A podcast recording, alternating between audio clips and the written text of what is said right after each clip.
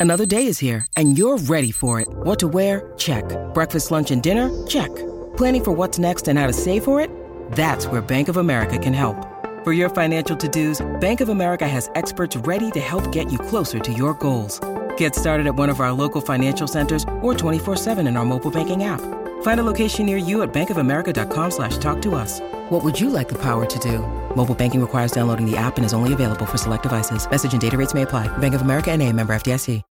When you need mealtime inspiration, it's worth shopping Kroger, where you'll find over 30,000 mouthwatering choices that excite your inner foodie. And no matter what tasty choice you make, you'll enjoy our everyday low prices, plus extra ways to save, like digital coupons worth over $600 each week. You can also save up to $1 off per gallon at the pump with fuel points. More savings and more inspiring flavors make shopping Kroger worth it every time. Kroger, fresh for everyone. Fuel restrictions apply.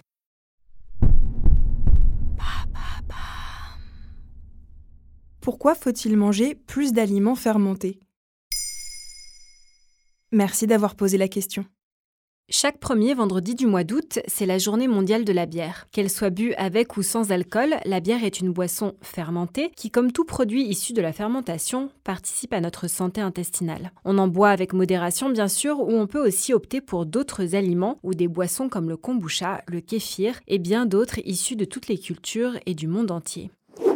La fermentation est une technique de préparation et de conservation ancestrale. Elle est d'ailleurs partout dans nos assiettes. Portés par la fabrication maison, le do-it-yourself, beaucoup d'entre nous se sont mis à faire leur propre pain au levain ou leurs bocaux de légumes et de pickles. Les boutiques et restaurants dédiés se multiplient aussi. Bref, la fermentation est un peu la star de la cuisine santé. Mais comment agissent précisément les aliments fermentés dans notre corps? Ils agissent sur la diversité bactérienne et donc sur l'équilibre de notre flore intestinale. Mais as-tu pensé aux bactéries Comme le rappelle un article de Slate publié en juin 2022, cet ensemble de micro-organismes, également connu sous le nom de microbiote, est un sujet qui ne cesse d'attirer l'attention de la communauté scientifique depuis maintenant quelques années. Cet engouement va de pair avec la notion médiatisée de deuxième cerveau, utilisée pour qualifier notre système digestif, lui-même lié à l'immunité et plus étonnamment à la création de neurones.